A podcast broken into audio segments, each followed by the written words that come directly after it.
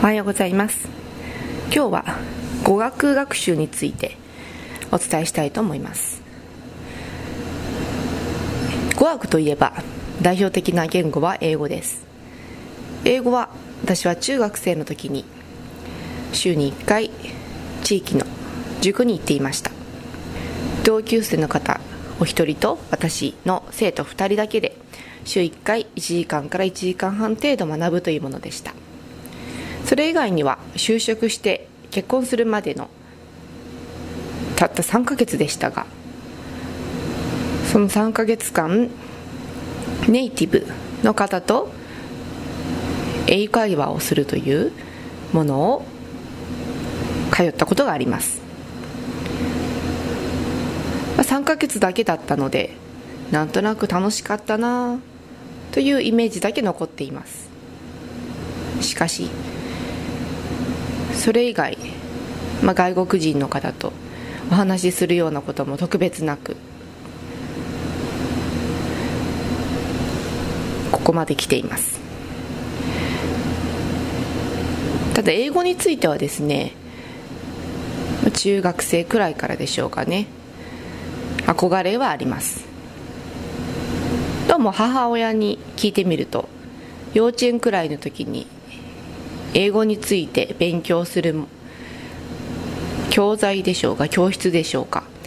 何か紹介に来た業者が来た時にやりたいっていうふうに母親に言ったという話は聞いています。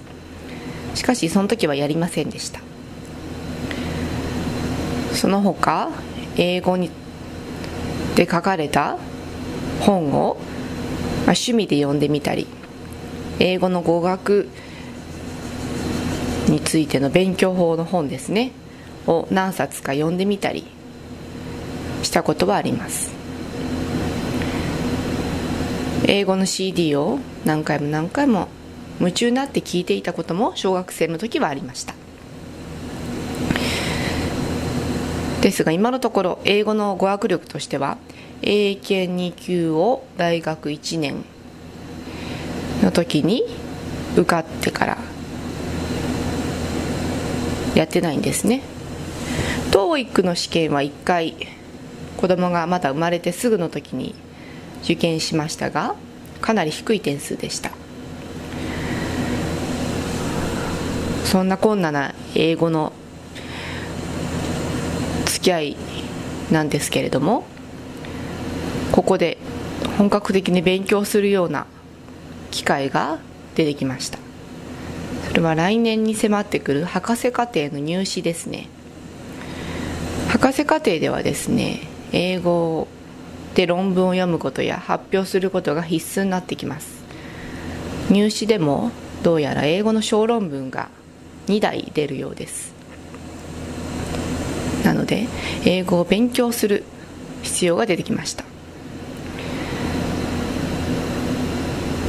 とりあえずですねま仕事でもそうなんですが学ぶために一番大事なのは教えることだと思っています。生活習慣病予防対策について勉強する際にも、まあ、セミナー聞きに行ったり本を読んだり、まあ、いろんな方法を取りましたが一番は健康相談に来られる方に実際に保健指導をするのが一番勉強になりました。まあ、来られる方はどんな質問をされるか分かりませんので、まあ、質問されてから調べてお答えすることもありましたしこんな質問されるかなと思った時には事前に調べておきます。なので英語学習についても教えることをベースに学んでいきたいと思っています。また英語。や語学。についてブログ。やメールマガジンで記事を書きたいと思います。